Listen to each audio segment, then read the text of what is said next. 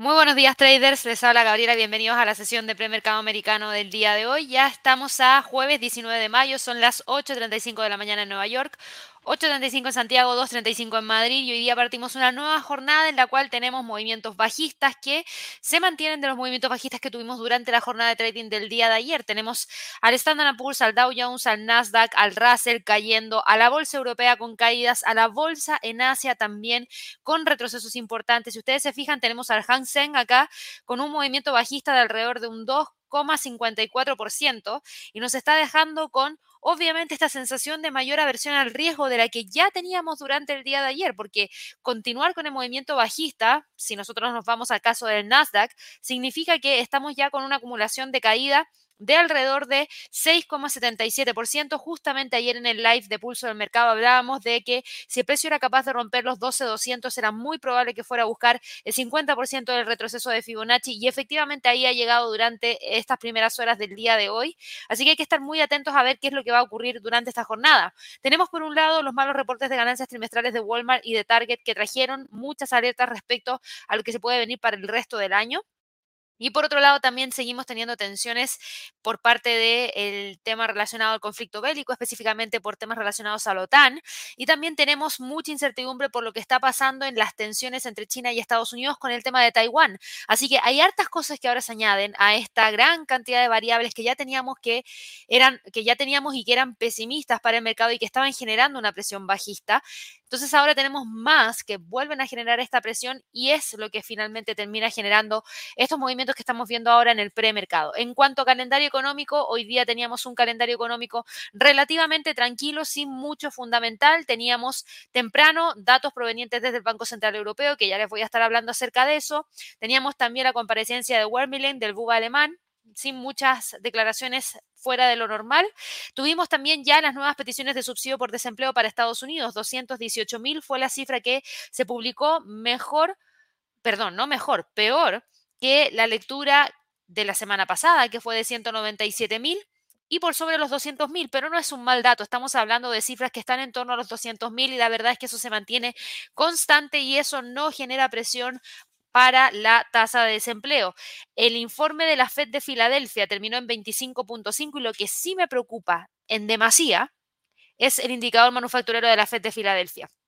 Cayó de 17.6 a 2.6. Es una fuerte caída en el sector de manufactura y yo les había mencionado en lluvia de trades que para mí las ventas minoristas y el indicador manufacturero de la Fed de Filadelfia eran dos de los fundamentales más importantes para esta semana y el dato que acabamos de conocer es un dato súper malo súper, súper malo. Si yo me voy al gráfico, ustedes se van a dar cuenta que esta cifra no se veía prácticamente desde mayo del 2020 Em, abril y marzo del 2020. O sea, es la cifra más baja desde la primera ola de la pandemia. Por ende, no es un buen dato no es un buen dato y eso es lo que está generando las caídas dentro de la bolsa en estos minutos, en donde no teníamos unos retrocesos tan fuertes por parte de el Standard Poor's, pero que sí han logrado profundizarse a raíz de la publicación del dato que se acaba de dar a conocer el día de hoy con una caída de alrededor de 0,16% desde que se publicó la cifra. Así que vamos a estar andando un poquito más acerca de eso y de todos los fundamentales que se vienen para esta jornada. Eso sí, antes de partir, los quiero dejar a todos súper invitados a que puedan suscribirse a nuestro canal de YouTube. Recuerden darle clic a la campanita de notificaciones. Ojalá que también nos puedan regalar muchísimos likes para que de esa manera podamos seguir creciendo y obviamente tengamos mucha, mucha mayor cantidad de personas informadas al momento de estar operando, sobre todo en momentos en los cuales estamos con movimientos súper importantes dentro de los mercados financieros en general. Además, también aprovecho de recordarles que ya nos van quedando pocos días para el curso de Lux del mes. Disculpen, eh, el curso de Lux del mes, del mes, ¿por qué? Porque tenemos en la primera semana del mes de junio, primero de junio, 2 de junio, 3 de junio, 6 de junio y 7 de junio, la segunda no la segunda parte, pero nuevamente el curso de Scalping en 360. Tuvimos mucha gente que lamentablemente no alcanzó a registrarse para poder participar y dada esa gran cantidad de solicitudes decidimos repetirlo para este mes de junio. Entonces, por lo mismo, pueden encontrar la forma de poder acceder justamente en esta página, ya sea gratis a través de la apertura de una cuenta con un broker en convenio. Tienen también la opción de un 50% de descuento si es que ya tienen una cuenta real con algún broker que esté en convenio o directamente pueden ir a solicitar el de el curso para que así puedan eh, acceder y obtener esos conocimientos con lo que está pasando dentro del mercado en las últimas jornadas, con lo que estamos viendo en términos de movimientos. Hay que saber reaccionar rápido y esa reacción rápida por lo general lo da el conocer algunas estrategias que permitan ver los movimientos de manera mucho más rápida de lo que uno lo ve en algunos gráficos, como por ejemplo los gráficos de cuatro horas o los gráficos diarios. Así que creo que va a ser súper interesante poder tener este conocimiento, así que los dejamos a todos invitadísimos a que puedan revisar la información. Y obviamente si tienen cualquier duda, ahí tienen nuestro chat, tienen nuestro WhatsApp para que de esa manera puedan obviamente responder todas las consultas que puedan tener. Dicho eso, nos vamos de inmediato con lo que está pasando dentro de los mercados. Y yo les decía, hay tensiones entre China y Estados Unidos que genera presión dentro de las bolsas, no solamente en Estados Unidos, sino que también con presión dentro de las bolsas en Asia. ¿Por qué? Porque estamos viendo lo siguiente, como si fuera poco lo que estamos conociendo hoy en día.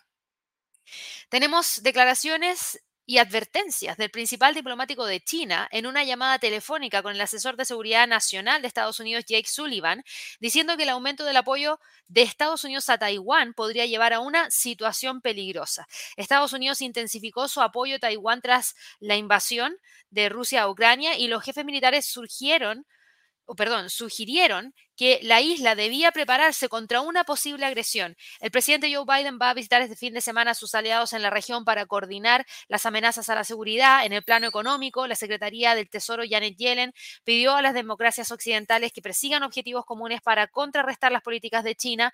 Mientras tanto, en China hubo más señales de crecimiento lento porque los beneficios trimestrales siguen siendo decepcionantes. Entonces, claro, tenemos este movimiento bajista dentro de Hang Seng, que no es un movimiento bajista menor, es un movimiento bajista bastante importante y de continuar con la caída podría tratar de ir a buscar los 20.000 y en extensión podría tratar de ir a buscar los 19.750. Obviamente las caídas dentro de Hang Seng se trasladan hacia el Nikkei y tenemos al Nikkei también cayendo. Entre la jornada de ayer y el día de hoy está con un retroceso de alrededor de un 3,7%, todavía metido, eso sí, entre los 27.200 y los 26, perdón, 25.600 como niveles más importantes, pero igual estamos viendo que el precio está capaz de mantener una línea de tendencia bajista, estamos viendo que el precio está siendo capaz de seguir manteniéndose dentro de esa zona y obviamente mientras más tengamos incertidumbre dentro del mercado, más presión hacia la baja deberíamos seguir viendo por parte de este instrumento. Ahora, como si el tema de Taiwán y el tema entre China y Estados Unidos fuera poco, Recuerden que hay mucha incertidumbre también que está ocurriendo con otros temas que siguen súper vigentes. Tenemos a la OTAN, que es un tema que también sigue generando mucha incertidumbre, porque los responsables de la OTAN se han jactado que esta invasión por parte de Putin ha revitalizado la alianza, tenemos a Turquía que está desafiando su unidad al oponerse a las candidaturas de Suecia y Finlandia para ingresar en la OTAN. El presidente de Estados Unidos, Joe Biden, se va a reunir el día de hoy en la Casa Blanca con el presidente de Finlandia y la primera ministra de Suecia para hablar de sus candidaturas a la OTAN. Turquía ha bloqueado el inicio del proceso de adhesión a la alianza militar y el presidente turco, Erdogan, dijo que está frustrado con el enfoque de algunos miembros del bloque hacia los grupos kurdos, perdón, que considera terroristas. Así que eso también trae un poquito de incertidumbre porque, claro, hay supuestamente una mayor alianza entre los países dentro de la OTAN, pero también tenemos a Turquía que ahí está metiendo bastante ruido. Entonces vamos a ver qué es lo que ocurre ya dentro de esta reunión que se va a estar llevando a cabo durante la jornada de trading del día de hoy. Ahora, tenemos mayor incertidumbre también, ¿por qué?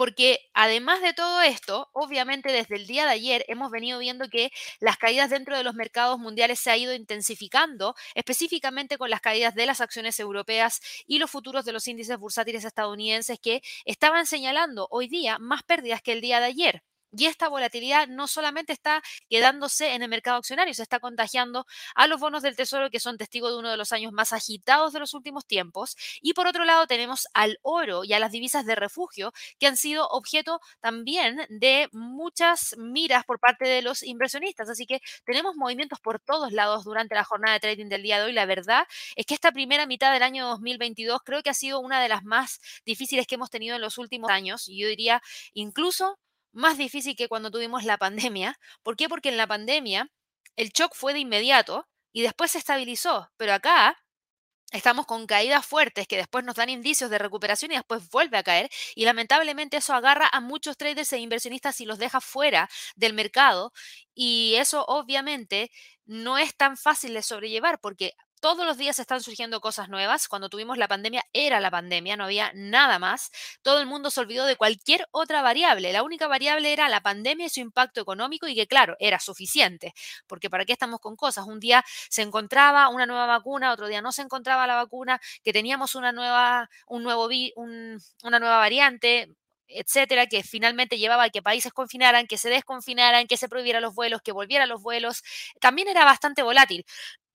pero la verdad es que eso también está siendo volátil, pero no es una sola variable, son muchas variables que impactan al mercado y de distintas maneras también.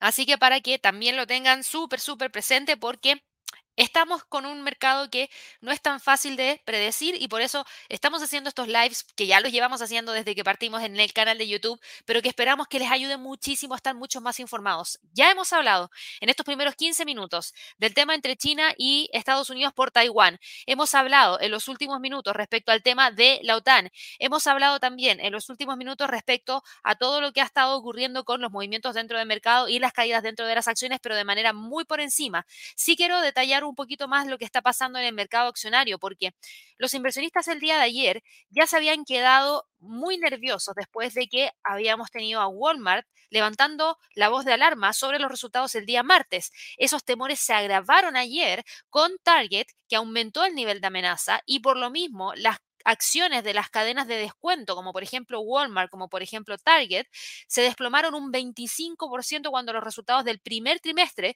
se alejaron de lo que el mercado esperaba y eso afectó a todo el sector minorista. Vamos a ver, por ejemplo, Walmart, que fue lo que tuvimos como movimiento súper importante. Fíjense, la caída del día de ayer terminó ayer con un retroceso de 6,79%. Desde el cierre del día 16 de mayo antes del reporte hasta el día de ayer, al cierre, la acción había acumulado un retroceso de 17,35%. Target, que está hoy día con un movimiento bajista, perdón, hoy día, no, ayer, terminó con una caída de un 24,93%, pero tenemos otras empresas, Costco, por ejemplo, Costco Wholesale Corporation, y otra compañía más, denme un segundo, vamos a eliminar esto, la caída de Costco del día de ayer fue una caída de un 12,45% y tenemos también a Dollar Tree que también tiene movimientos bastante importantes y Dollar Tree está hoy día con una caída que continúa, menos que lo que el día de ayer, pero también acumuló un retroceso de 14,42%.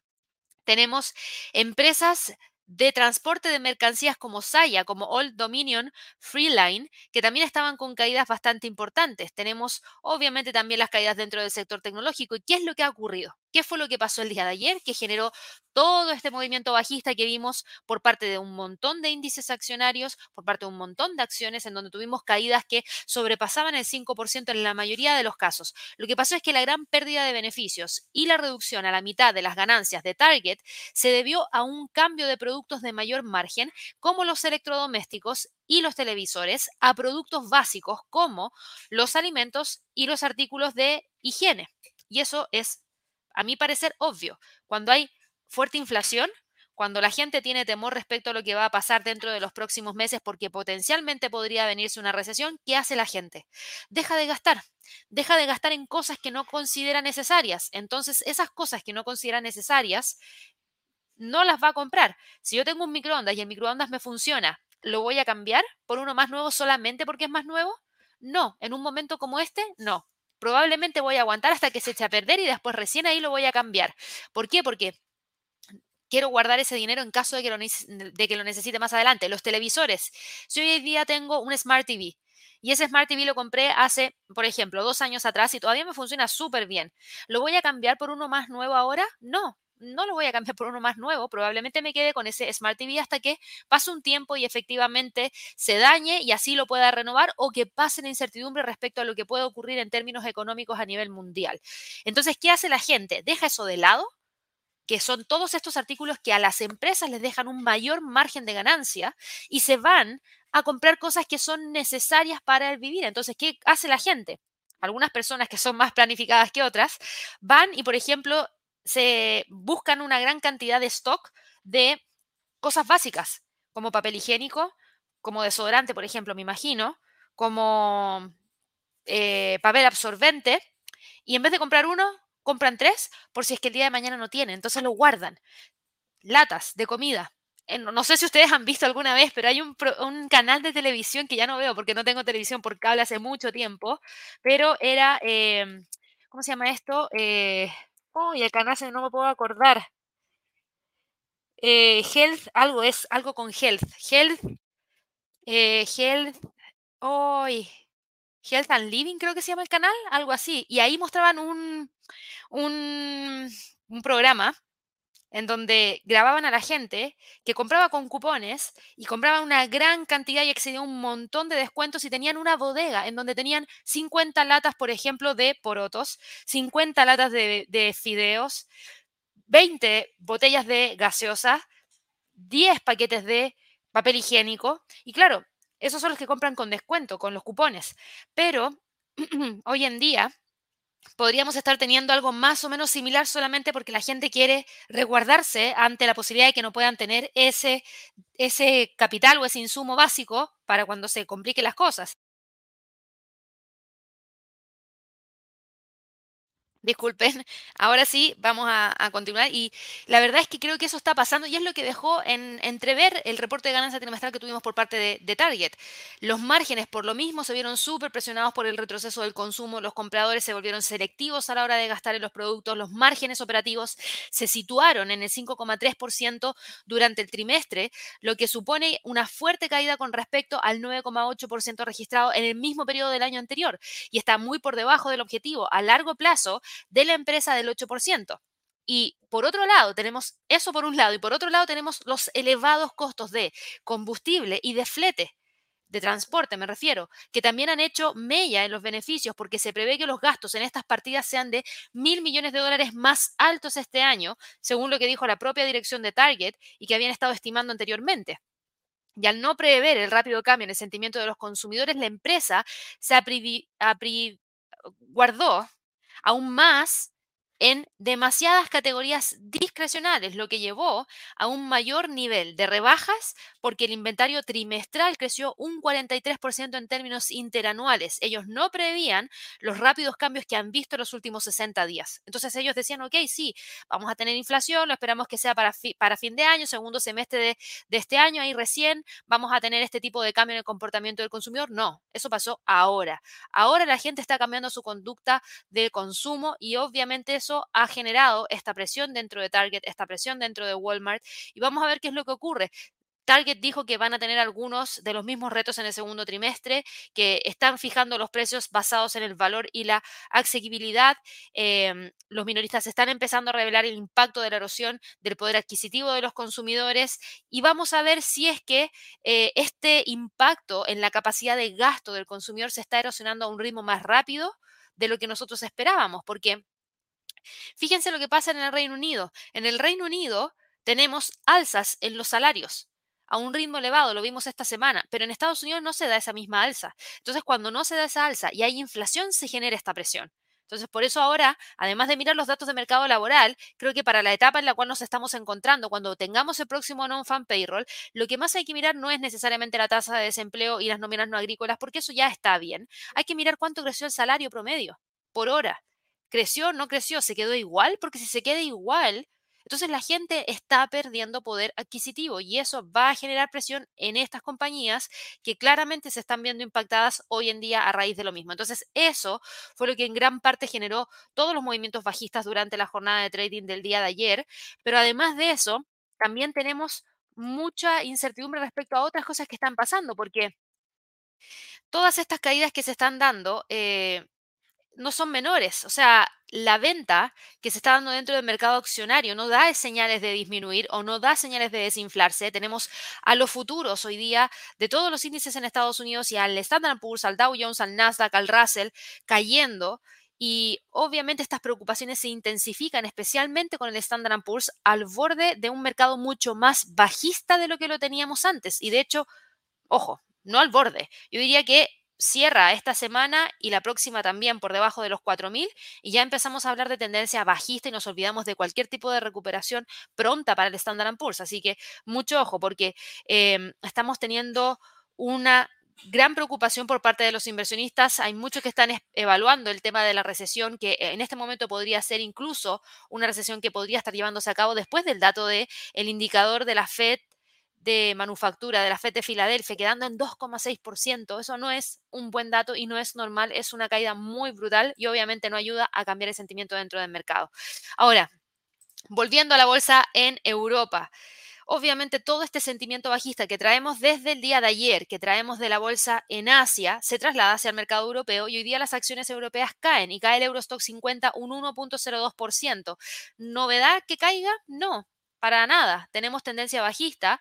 Ayer rompió los 3.671, por ende el próximo nivel de soporte ya lo tenemos acá en 3.520. La verdad es que es muy probable que el precio trate de ir a buscar esa zona. ¿Por qué? Porque la tendencia bajista es clarísima. En el caso del DAX, el DAX también continúa con el movimiento bajista. Fíjense cómo nunca logró romper los 14.400 y por el contrario, ayer cuando cerró por debajo de la línea de tendencia hacia la baja, lo hizo con mucha fuerza. Incluso ahora está rompiendo el pivote en términos semanales. Por ende, ¿cuál es el próximo nivel de soporte. Para mí el próximo nivel de soporte está en 13.250. El IBEX de España se acopla a las caídas y está hoy día con un retroceso importante de 0,67%, respetando los 8.500, respetando esta línea de tendencia bajista, acumulando un retroceso entre el día de ayer y el día de hoy, desde el máximo al mínimo alrededor de 2,42%, tratando de ir a buscar el pivote en términos semanales o en 8.271, o sea, podría continuar con la caída. Si nosotros estamos viendo que la conducta del consumidor está cayendo y están dejando de comprar estas cosas que no son de primera necesidad en Estados Unidos, ¿qué va a pasar con la industria del turismo? Porque yo les decía, ahora vemos que hay demanda, porque ahora estamos en verano, pero cuando se venga el invierno, la gente va a viajar tanto si es que hay mayor presión inflacionaria, si hay menores ingresos, van a tener disponible dinero para poder viajar, no me queda tan claro, hay que tener mucho ojo con la industria del turismo, por favor, porque ahora mismo estamos viendo que, claro, están entregando buenos reportes de ganancias trimestrales, están anunciando las mayores demandas de reservas de la historia prácticamente, pero igual todavía no logran recuperarse de las pérdidas. Si es que la demanda vuelve a caer por el tema de la inflación, probablemente sigan aumentando las pérdidas o no se recuperan al ritmo que nosotros esperábamos que se recuperaran. Entonces creo que ahí vamos a tener una recuperación mucho más lenta por parte del mm, sector del turismo. Mirando acá al CAC 40, está hoy día con una caída de un 1.01%. Está cotizando en 6.226. De continuar cayendo, ojo que va en búsqueda del soporte uno semanal en 6.167, que coincide con la parte inferior del canal bajista. Así que también ahí para tenerlo presente. El FTSE del Reino Unido cae un 1,85%. Entre la jornada de trading del día de ayer y la del día de hoy cae un 4,31%. Ha sido uno de los índices que más ha caído. ¿Por qué? Porque los datos de inflación del día de ayer del Reino Unido generan mucha preocupación respecto a lo que potencialmente pueda estar ocurriendo ya a fin de año por parte de esta entidad. ¿Por qué? De esta entidad, no, perdón, por parte de este país. ¿Por qué? Porque deberíamos tener según el propio Banco de Inglaterra, una recesión, recesión que podría llegar muy pronto si es que no se logra controlar rápidamente el tema de la inflación. Y por otro lado tenemos toda la incertidumbre relacionada al tema del Brexit. Así que son dos aristas que hay que manejar para el caso del FTSE. Y claro, aquí estamos con estos retrocesos que no son retrocesos menores y que podrían continuar para tratar de ir a buscar los 7.213 y en extensión 7.105. En cuanto a la bolsa en Estados Unidos, esto es lo que pasa y por eso yo les decía mucho ojo porque si yo voy al gráfico semanal del Standard Poor's, quiero que se den cuenta de lo siguiente. El Standard Poor's está a punto de confirmar que ya deja por completo la tendencia hacia el alza y empieza a retroceder con mayor fuerza. Fíjense que hoy día estaría quebrando los 3.900 como uno de los niveles más importantes y al romper los 3.900 y quedar por debajo de esa zona esta semana y quizás quedar bajo la próxima semana por debajo de ese nivel, podría tratar de buscar los 3.800 y continuar con la caída para ir a buscar los próximos niveles. Estamos frente a una frente a un retroceso importante desde principios de año desde principios de año, el Standard Poor's ha caído un 19,72%. Em, los pronósticos sobre la dirección del mercado hasta fines del año 2022 abarcan toda la gama, pero todos coinciden en que la Fed tendrá que luchar contra los temores de la estanflación antes de que las cosas puedan cambiar. Y eso va a ser algo súper, súper importante. Eh, vamos a ver si es que realmente lo logran o no. Hay muchos que creen que no va a haber recesión este año, pero sí quizás esta inflación y ya para el próximo año evaluar si es que realmente habría o no algún tipo de recesión. Pero obviamente los datos de hoy día fueron tan malos que continuaron presionando hacia la baja y generando el quiebre de este nivel de soporte de los 3.900 para tratar de ir a buscar los 3.800 como próximo nivel. ¿Tenemos hoy día movimientos importantes dentro de parte de algunas acciones? Sí. Me han preguntado mucho en las últimas jornadas acerca de lo que estaba pasando con JetBlue, de lo que estaba pasando con Spirit Airlines. Hoy día sí que tenemos información y vamos a ir a ver de inmediato a Spirit porque lo que hemos visto es que el Consejo de Administración de la aerolínea recomendó por unanimidad que los accionistas rechacen la oferta de compra de 30 dólares por acción de JetBlue y Spirit dijo que una transacción con JetBlue tendría pocas posibilidades de superar los obstáculos regulatorios y sigue adelante con su plan de fusionarse con Frontier Airlines y la empresa matriz de Frontier Group. Así que mucha atención porque obviamente con todo esto se está generando ya prácticamente un cierre. JetBlue quedaría fuera de cualquier tipo de negociación mayor y eh, se estaría dando la fusión con Frontier y en cuanto a niveles, fíjense que los movimientos hacia el alza han estado acotados siempre en base al 23.6% del Fibonacci, justo los 21. Si voy a ver los precios de cotización de Spirit, un segundo, se los muestro de inmediato. Tengo entendido que está cayendo en el premercado. Obviamente, gran parte de las acciones está cayendo, pero Spirit específicamente está cayendo 2,32% a raíz de esta noticia que el mercado no la tomó como tan buena y finalmente continúa con esta línea de tendencia bajista que hace que el precio termine quedándose entre los 19 y los 21 dólares por acción. Tenemos otros movimientos también importantes que tienen que ver con un poquitito lo que ha pasado con Target, con Walmart, porque estos dos minoristas siguen en observación después de que ambos sufrieran sus peores caídas en un día desde el mes de octubre del año 1987, tras la entrega de sus reportes trimestrales de esta semana. Y recordemos que este aumento de costos fue lo que llevó a ambos a presentar unos resultados muy por debajo de lo que el mercado esperaba. Tenemos también a Coles, que ha presentado un resultado trimestral que lo vamos a ver acá de inmediato, aquí está Coles Corporation. Coles entregó un reporte de ganancia trimestral y no fue bueno, fue malo. Tuvo una ganancia por acción de tan solo 11 centavos de dólar cuando el mercado esperaba 69, así que quedó por debajo de la estimación del mercado en un 84,17% y los ingresos también quedaron por debajo de lo que el mercado estaba esperando. Así que esto no fue bueno, los ingresos fueron mejores de lo esperado, eso sí, pero el minorista señaló un entorno de ventas difícil, así como mayores costos y eso está llevando a que tengamos hoy en día a Coles con un movimiento bajista de 5,66% en el premercado, cotizando en 40 dólares con 69. Si yo miro los 40 con 69, estamos hablando de niveles que no se veían desde enero del 2021. Por ende, creo que sería súper apropiado dejar un Fibonacci desde los mínimos que tuvimos durante abril del 2020, máximos que tuvimos durante eh, mayo del 2021 y deme un segundo, aquí vamos a poner los niveles, que no los tengo marcados acá porque ayer estuvimos en un webinar y jugamos mucho con el Fibonacci, ahí sí. De continuar con la caída, el próximo nivel estaría en 40 y 37,59, que es donde queda el 50% del retroceso de Fibonacci.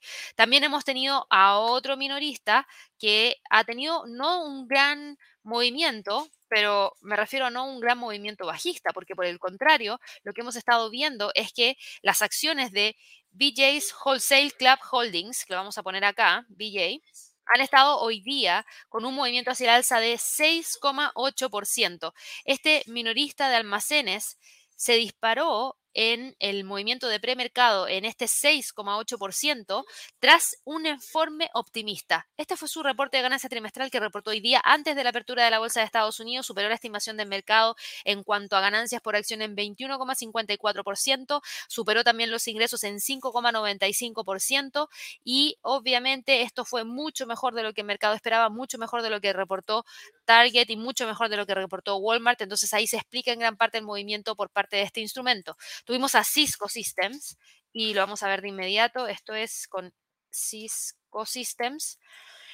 Cisco Systems no le está yendo para nada de bien. Y lamento mencionarles para quienes están operando con Cisco Systems que entregó también un reporte y el reporte no fue bueno porque Cisco Systems está cayendo hoy día un 10,19% en el premercado por recortar sus previsiones para todo el año. Este fabricante de equipos de red está viendo cómo sus ventas afectadas por los bloqueos de eh, COVID en China y también por el tema de la guerra, sus rivales obviamente en el sector también están cayendo. Tenemos a Juniper Networks, que está con una caída de un 4,6% en el premercado. Tenemos a Broadcom, que también está con una caída de 3,8%. O sea, está hablando de que la interrupción en la cadena de suministro no le ayuda en nada y eso obviamente genera esta presión bajista que nos deja con una cotización en 43,45 y de continuar con la caída. Ojo que podría tratar de buscar los 41,04, que sería el último nivel que nos iría quedando de este Fibonacci que trazamos desde el día 28 de octubre del año 2020. Eso es lo que hemos tenido como movimientos. La última que voy a ir a revisar y porque sé que me la han preguntado, creo que anteriormente es Beth, no, Bad and Body Works, o creo que me han preguntado por Beth, Body and Beyond, no me acuerdo cuál de las dos, pero bueno, lo vamos a ver igual. Aquí yo tengo algo analizado porque seguramente alguien me lo preguntó hace un par de días.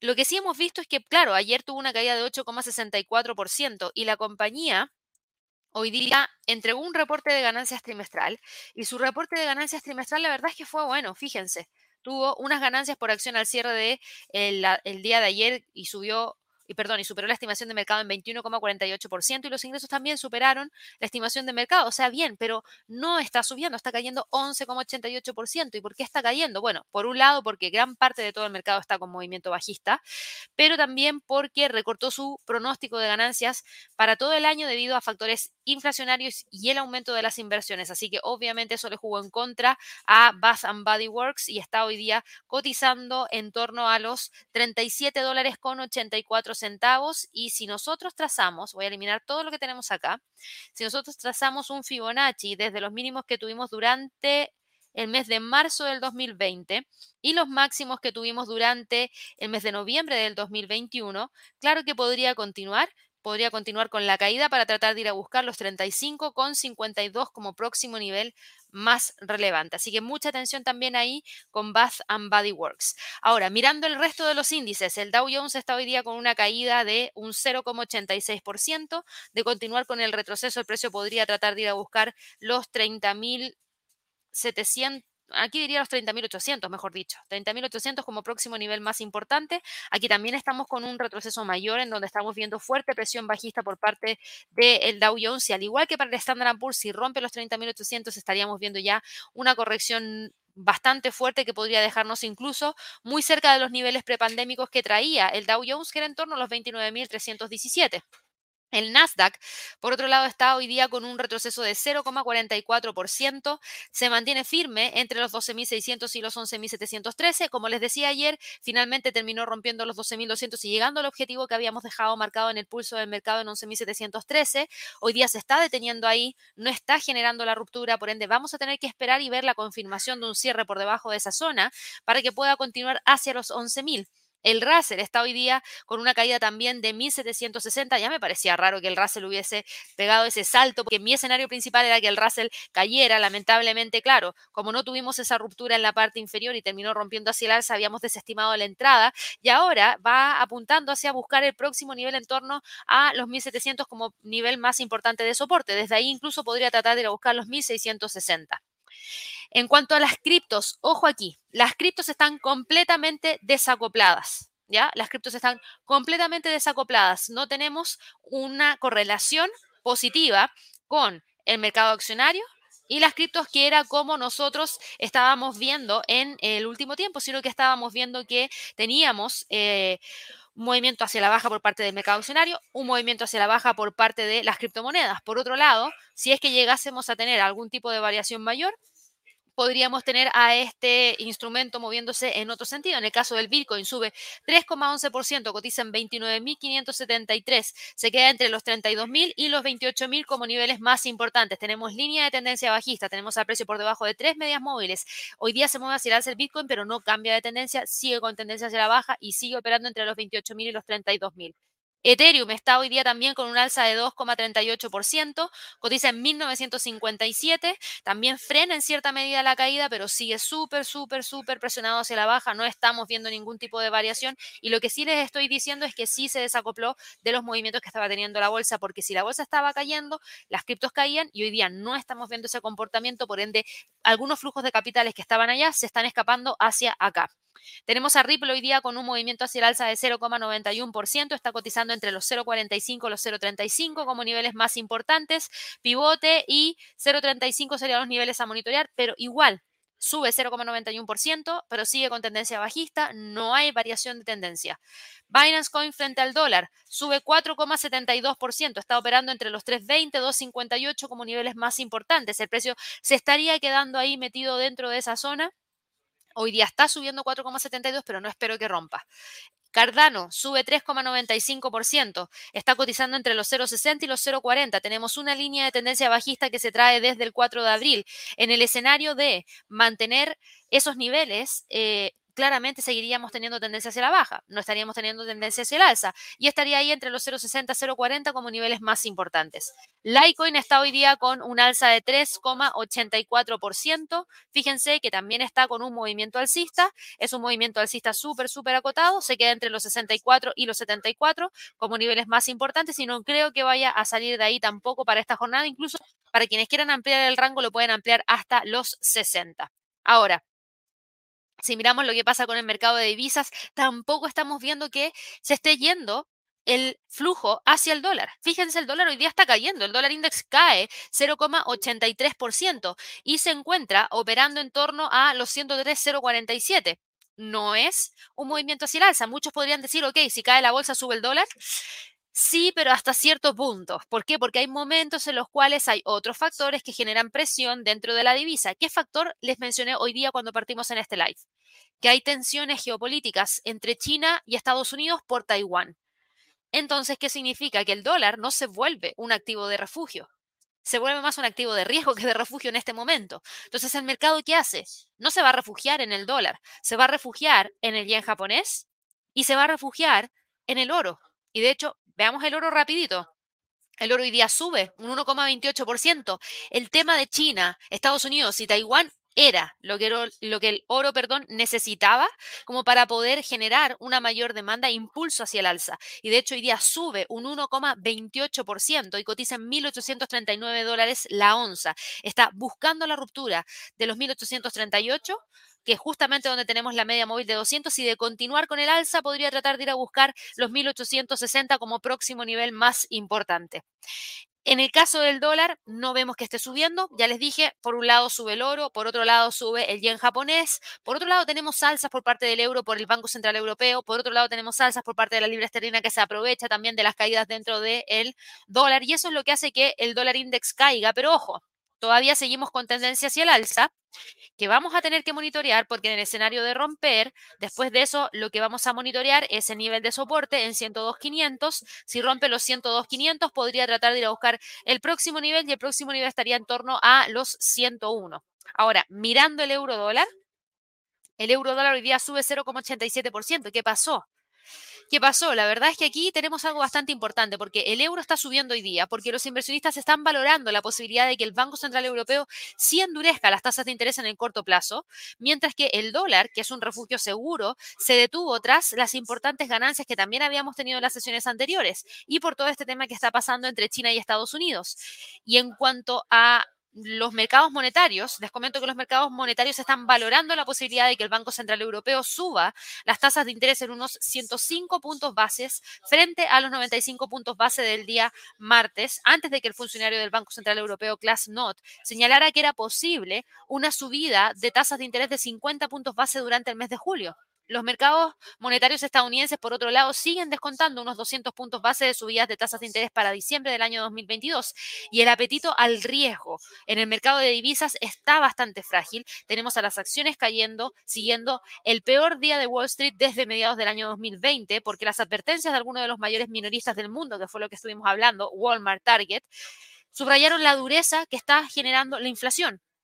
Y por otro lado, estamos viendo lo que está ocurriendo, que es movimientos de salidas de capitales de un lado ingresando hacia otro. En el caso de Europa, tenemos obviamente estas alzas por la posibilidad de que haya una alza de tasas de interés más pronto que tarde por parte del Banco Central Europeo. Igual, a pesar de esto, a pesar de esto, fíjense que el precio sigue acotado y tiene un techo súper importante en torno a los 1.065 que no creo que vaya a romper rápidamente, sino que por el contrario, espero que termine quedándose dentro de la zona de los 1.060 y los 1.040 como niveles más importantes. La libra dólar, por otro lado, está hoy día con un alza de 0,87%, tomando ventaja en gran parte de las caídas por parte del dólar y se está moviendo entre los 1.23 y los 1.25 como niveles más importantes también. Tiene tendencia bajista, se mantiene acotado y fíjense que también acá tenemos al precio con una línea de tendencia hacia la baja que sería la siguiente, que hasta el momento queda súper, súper presente dentro del gráfico y nos olvidamos de esa otra línea y vamos a hablar de esta tendencia bajista, que justamente coincide con los 1.25 aproximadamente, que es donde tenemos un techo. Entonces 1.25, 1.2450, 1.22 serían los niveles más importantes que tendríamos para la libra dólar. El dólar yen, yo les decía, el yen japonés está apreciando. Entonces, ¿qué pasa? Miren lo que está haciendo el dólar yen. Está rompiendo los 128, pero hasta el momento respeta los 127. Por favor, ojo, si llega a romper los 127, esta línea de tendencia hacia el alza que ya se rompió, queda completamente en el olvido, porque recuerden que yo les dije, aquí estamos evaluando una cosa, o no, en realidad dos cosas, nunca evalúo una sola cosa, dos cosas. Una, que el precio hubiese formado, denme un segundo, vamos a eliminar esto, eh, de ahí lo vuelvo a trazar.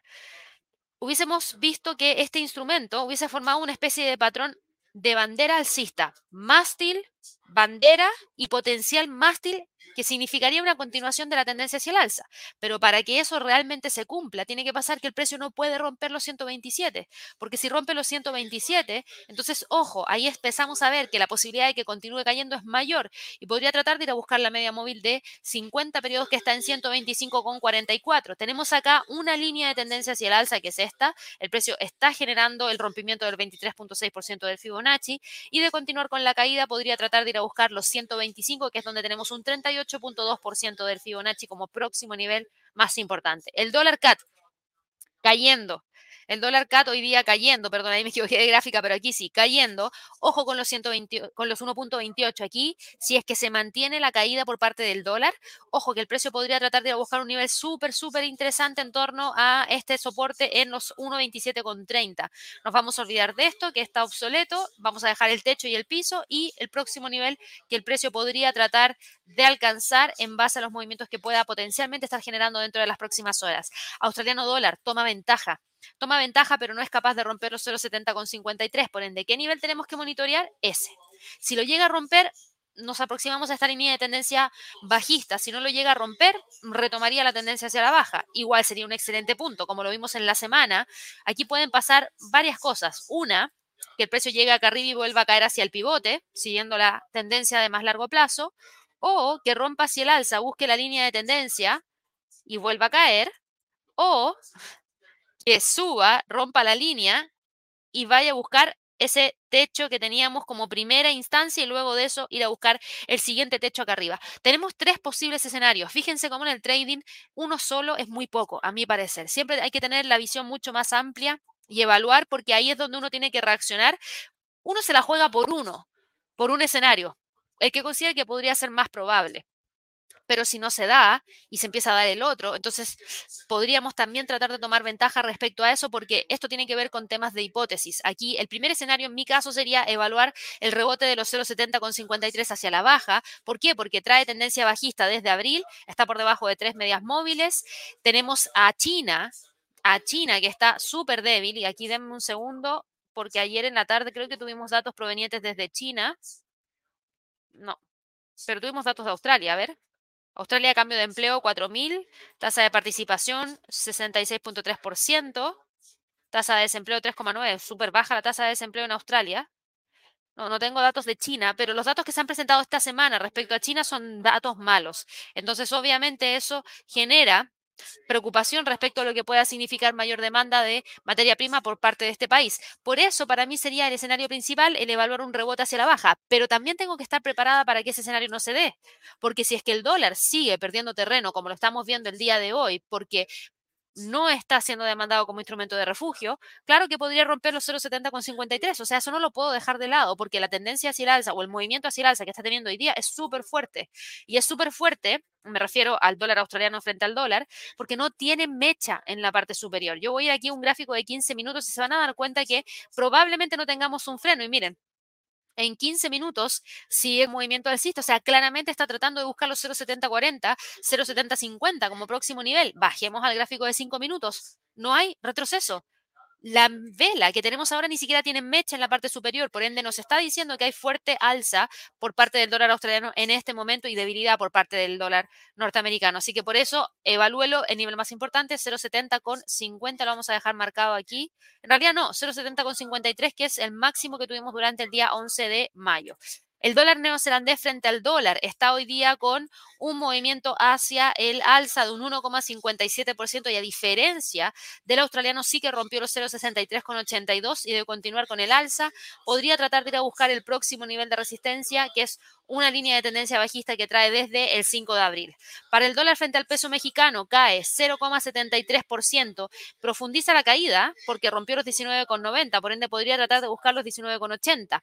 El dólar frente al peso chileno continúa cayendo, cae 0,89% y ya nos rompió el nivel de soporte que teníamos marcado ahí, por ende si, yo, si llega a romper los 8,45, creo que el próximo nivel más importante va a estar en 8,33, así que ahí ojo con esos, lo vamos a dejar marcado acá de hecho.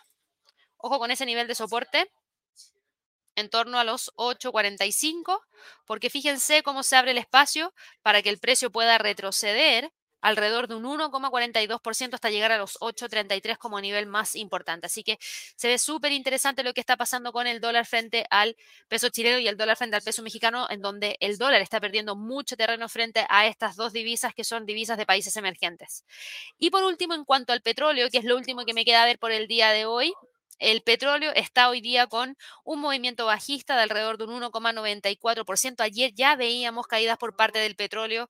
Eh, habíamos visto que los inventarios de crudo de Estados Unidos habían caído en 3,4 millones de barriles la semana pasada, según datos del gobierno, que es una reducción inesperada porque las refinerías aumentaron la producción en respuesta a los ajustados inventarios de productos y exportaciones casi récord que han forzado a los precios de el gasóleo y la gasolina en Estados Unidos a niveles récord. Entonces, por lo mismo, partieron nuevamente las refinerías.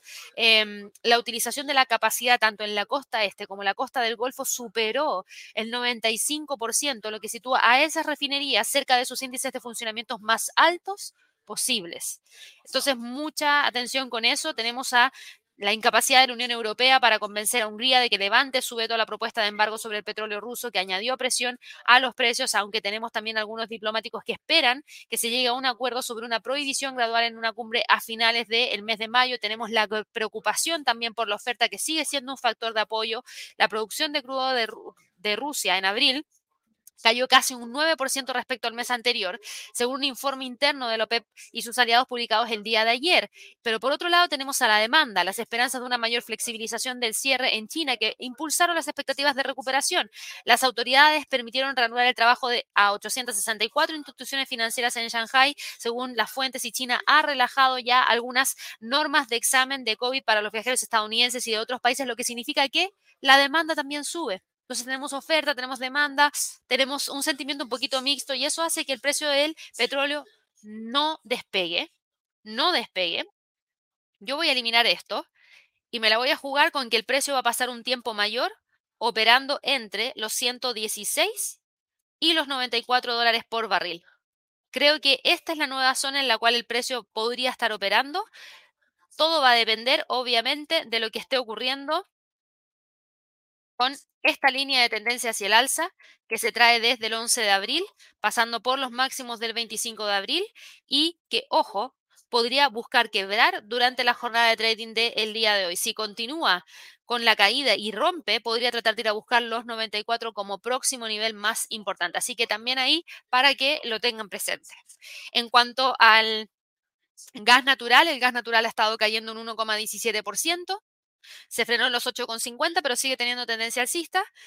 Y en cuanto al cobre, el cobre va con el alza y va buscando la ruptura de la parte superior. Fíjense, nosotros habíamos evaluado rebotes desde la parte inferior o ruptura, pero siempre movimiento hacia el alza, buscando los 4,35, 4,40 como próximos niveles más importantes. Vamos a ver si se mantiene o no esos movimientos. Así que bueno, vamos a ir ahora con las preguntas para todas aquellas personas que nos están comentando, porque tenemos una gran cantidad de personas viendo el live hoy día. Así que se los agradezco muchísimo. Espero que les guste el contenido que estamos entregando.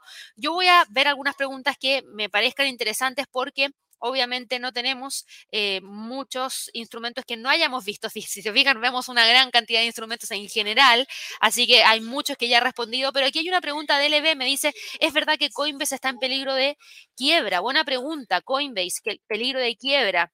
Mira, Coinbase no está pasando por un buen momento, pero tampoco hay peligro de quiebra según las propias declaraciones del CEO, que lo tuvo que salir a decir la semana pasada. Hay que estar muy, muy atentos, eso sí, porque aquí lo que está pasando es que, claro, después del reporte de ganancia trimestral que se tuvo, que fue un pésimo reporte de ganancia trimestral, en donde tuvo una pérdida de 1,98 dólares por acción e ingresos más bajos de lo que el mercado esperaba, si eso pasaba con los precios de las criptos, y aquí voy a volver aquí al Bitcoin para ponerlo como ejemplo. Si eso pasaba, ese resultado ocurría con un precio de, por ejemplo, el Bitcoin en promedio en torno a los 40 mil dólares, entonces, ¿qué va a pasar si es que el precio promedio ahora del Bitcoin está en torno a los 30 mil, que son 10 mil dólares menos? ¿Significaría que es más bajo el ingreso podría ser, el poder adquisitivo cae, por ende la cantidad de transacciones que pueden realizar son menores. Hay gente que se asusta, hay gente que deja la plataforma y dice, ok, no, no lo quiero ver más porque no quiero ver cómo el mercado se está eh, eh, cayendo y yo no quiero estar metido ahí. Hay personas que se quedan y que siguen operando sin ningún problema, pero hay otras que se van. Mientras el mercado está bajista, no se adoptan nuevas personas que quieran ingresar entonces, eso obviamente podría dañar los reportes trimestrales de Coinbase. Así que mucho ojo, pero eso de que esté en la quiebra, la verdad es que no hemos tenido mayor información y de hecho salió el CEO la semana pasada diciendo que no estaban en peligro de quiebra. Vamos aquí con Luis, que me preguntaba por Royal Caribbean. Yo les hablaba también recién acerca de la industria del turismo. Royal Caribbean cae perfecto en esa eh, categoría y hoy día Royal Caribbean no está con un movimiento hacia la alza de premercado.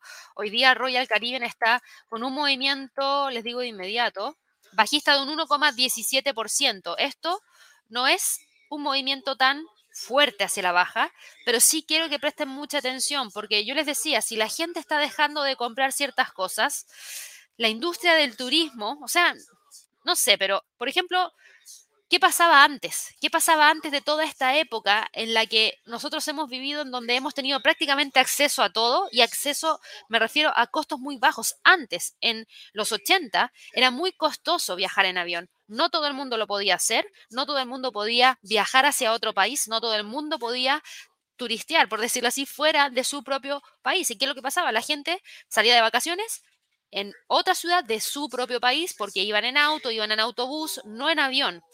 Hoy día tenemos altos precios del petróleo, lo que significa que generan variaciones en los precios de los pasajes aéreos.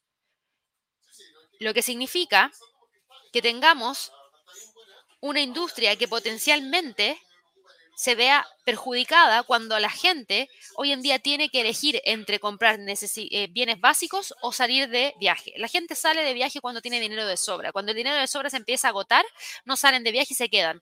¿Y por qué hablo de las aerolíneas? Porque para bueno, en el caso de gran parte de los países del mundo, los puertos de crucero están principalmente en Estados Unidos o en Europa.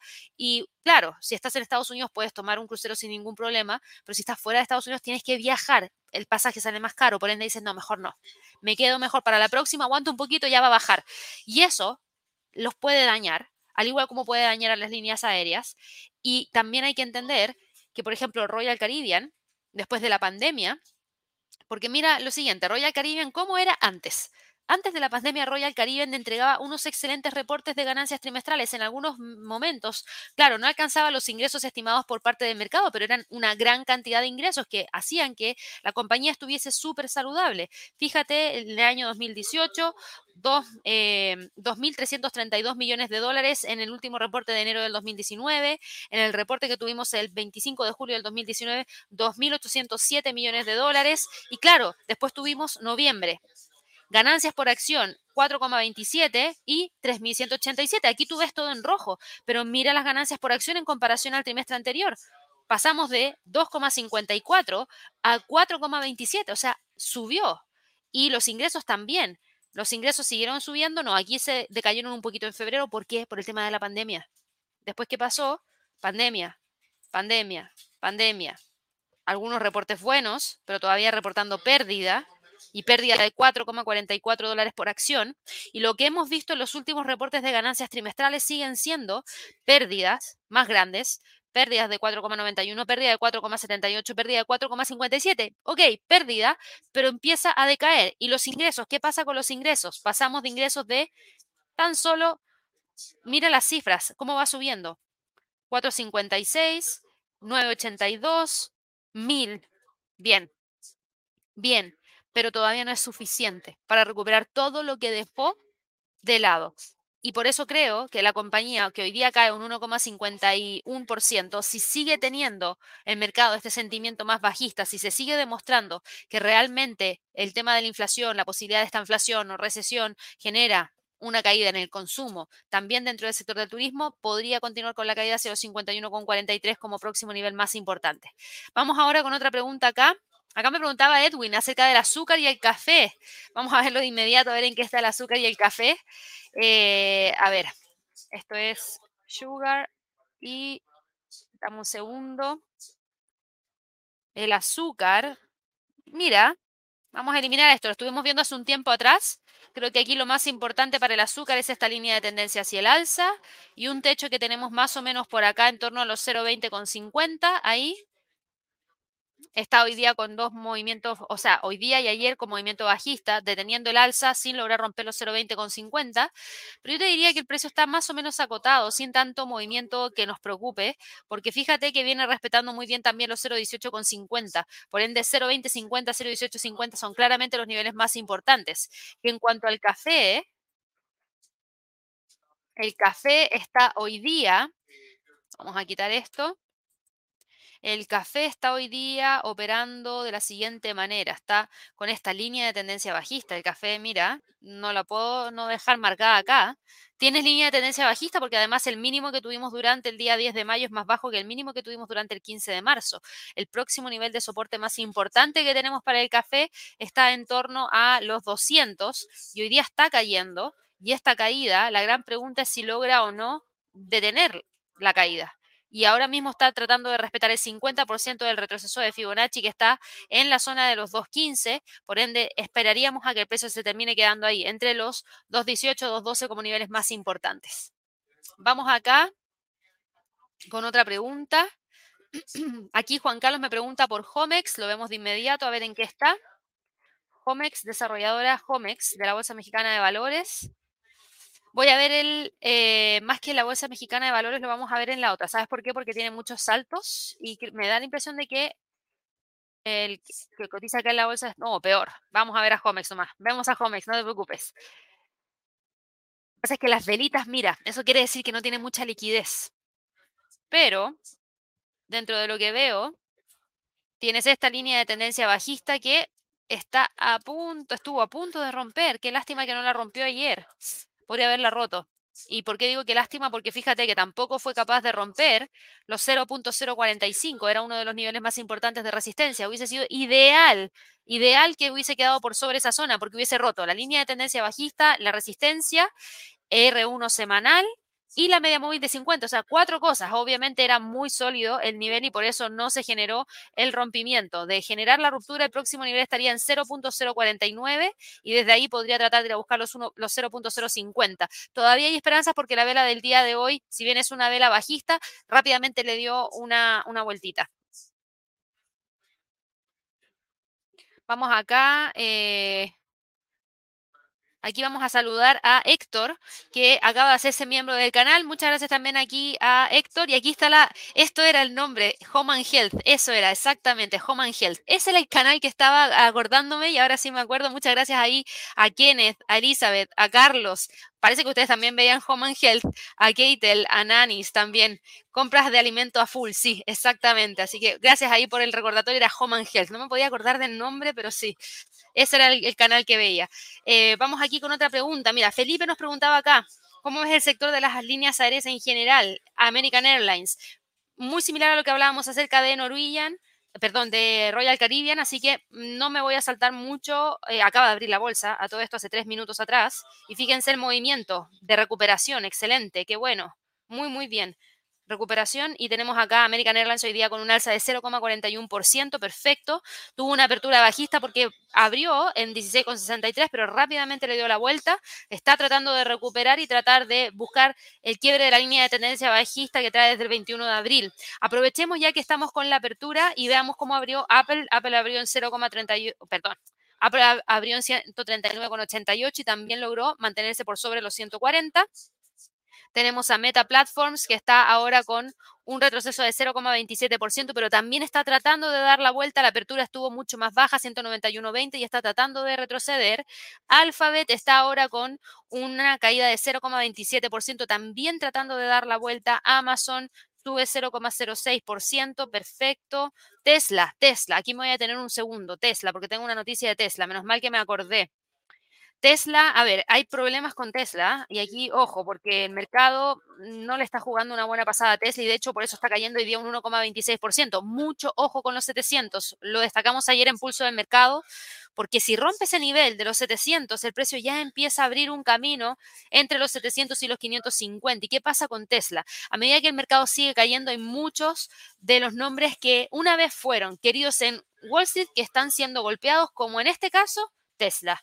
Tesla tuvo un gran movimiento bajista y con el sentimiento agregado hay muchos actores claves que están pesando, lo que suma también a los temerosos de las energías dedicadas por Elon Musk a la caótica adquisición de Twitter, de alrededor de 44 mil millones de dólares.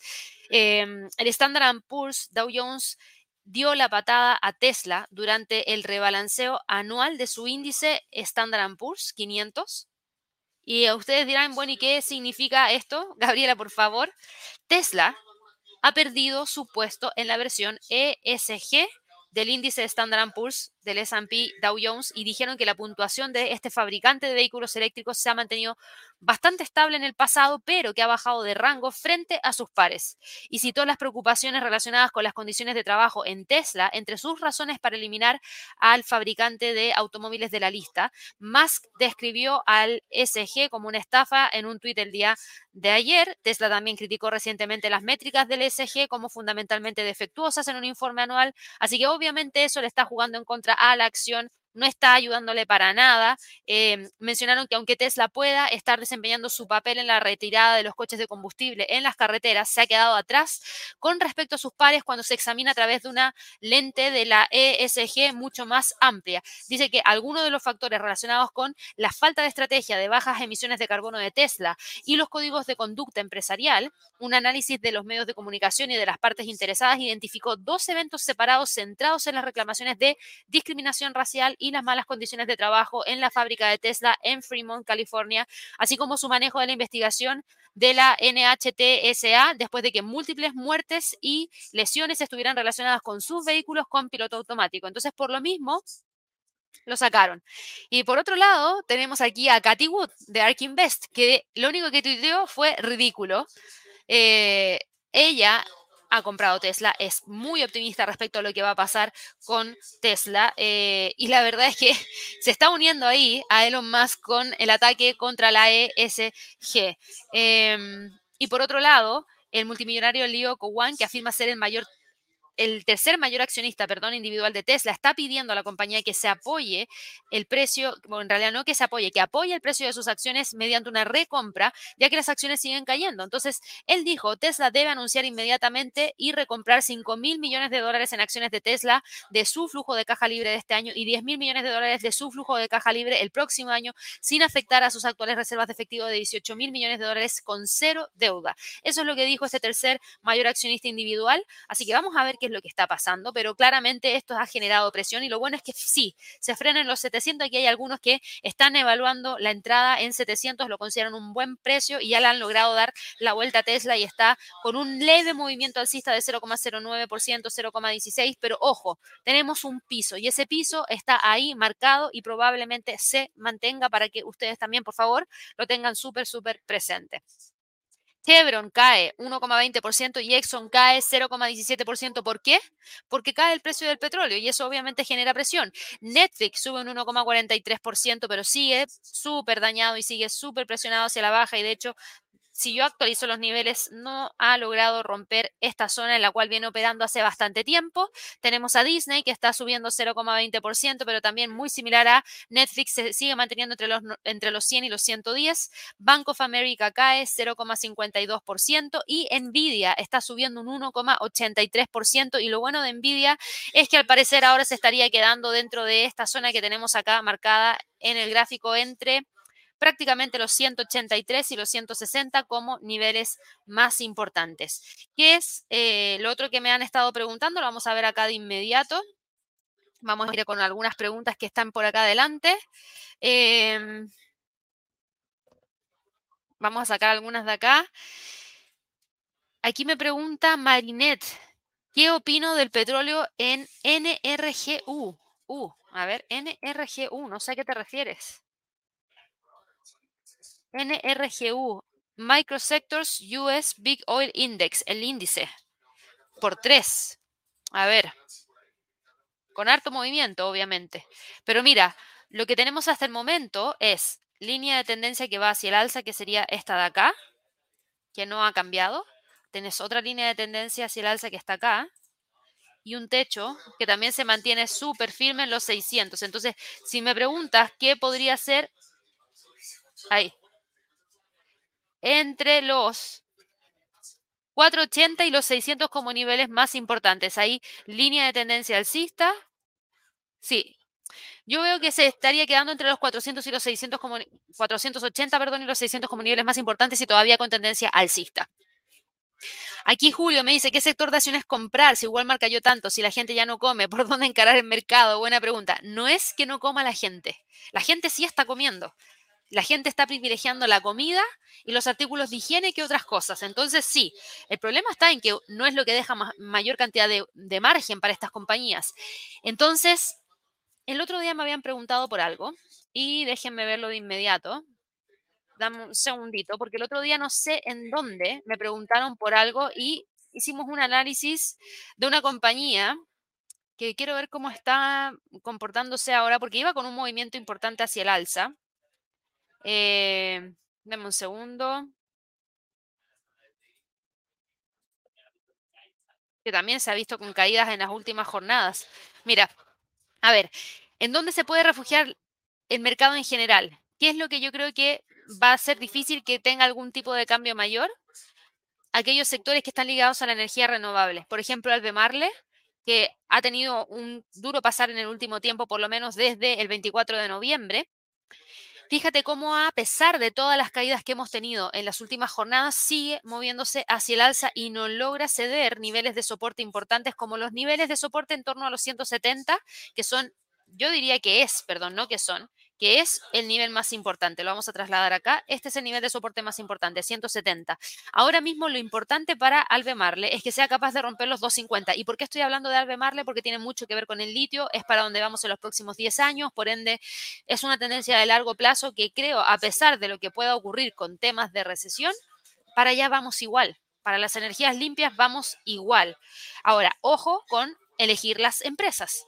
Porque aquí para elegir las empresas en momentos de mucha incertidumbre, lo que tienes que tener muy claro es que esas empresas tengan sólidos estados financieros. Por ende, si yo tuviera que elegir, elegiría entre Albemarle y elegiría también a Next Era Energy. ¿Por qué? Porque son empresas que tienen estados financieros súper sólidos y son compañías súper grandes que tienen que ver con energía renovable, energías limpias y que podrían llevar en cierta medida de mejor manera una recesión alguna crisis financiera mayor. En el caso de Next Era Energy, no está con tendencia hacia el alza, está operando prácticamente entre los 68 y obviamente como primer nivel los 89 con extensión a los 94, pero son empresas que tienen sólidos reportes trimestrales, sólidos estados financieros y que no tienen tanto riesgo de quiebra. A eso es lo que voy. Si te pones a operar en una empresa que recién salió a la bolsa, que está ligada al sector de las energías renovables, créeme que con este tema, si es que se llega a dar la inflación, ¿qué va a pasar en el corto plazo? En el corto plazo es muy probable que muchas personas que estaban buscando colocar, por ejemplo, paneles solares en sus casas,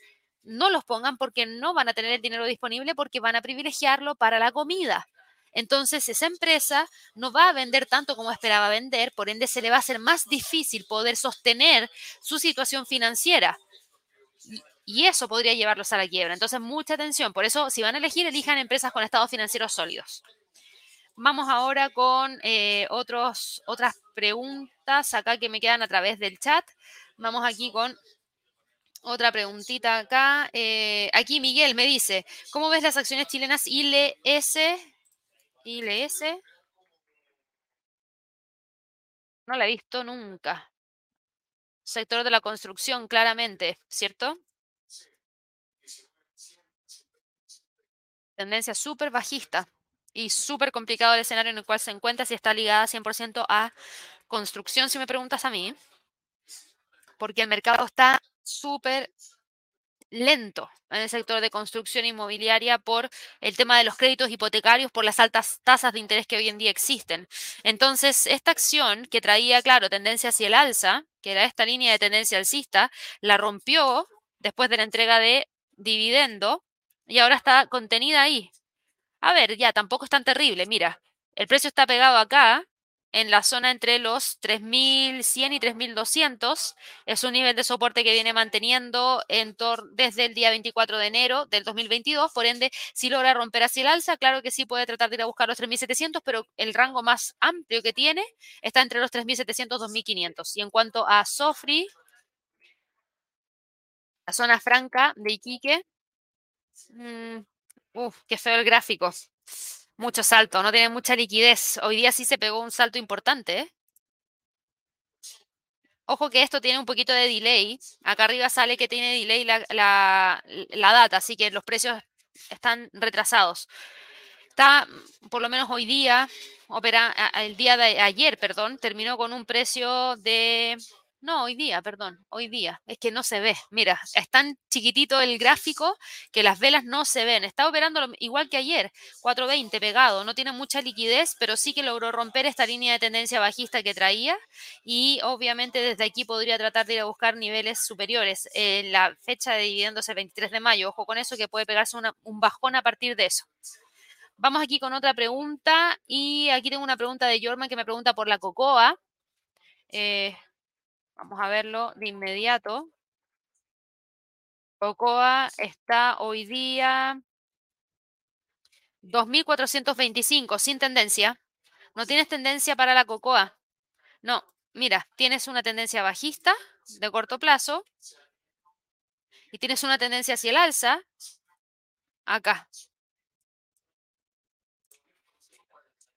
Entonces, lamentablemente, con este impulso hacia el alza no nos dejó marcar la otra zona. Pero mira, ¿sabes qué? No.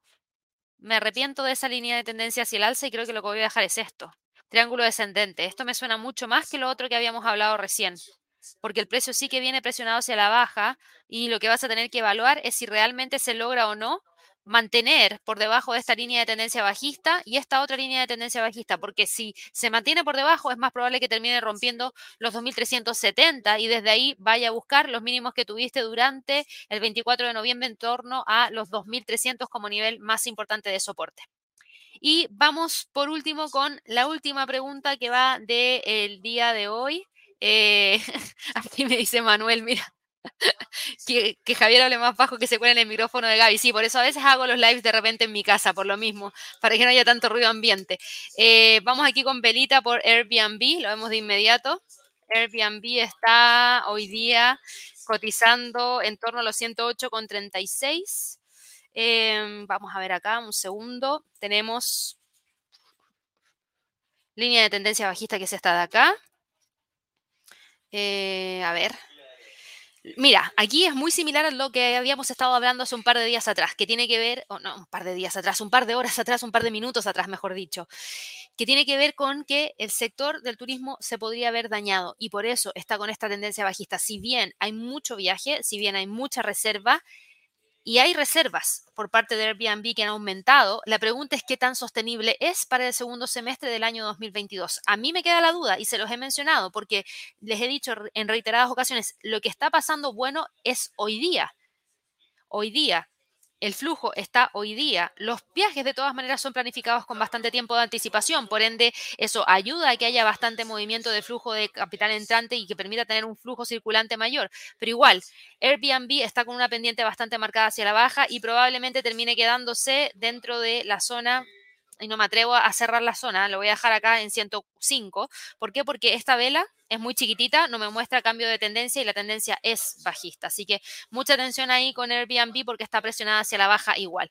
Así que bueno, con eso ya voy terminando la transmisión del día de hoy. Espero que todos tengan una excelente jornada de trading. A todas las personas que nos están viendo por primera vez, suscríbanse, denle clic a la campanita. Ojalá que nos regalen muchísimos likes, compartan el canal con todas las personas que ustedes quieran. Y por favor, les recuerdo, no tenemos Discord, no tenemos Telegram. Si ven nuestro logo en Discord o en Telegram, no somos nosotros y salgan corriendo lo más rápido posible porque no saben con qué personas se puedan encontrar en esos grupos. Así que, por favor, no tenemos Telegram ni tenemos Discord.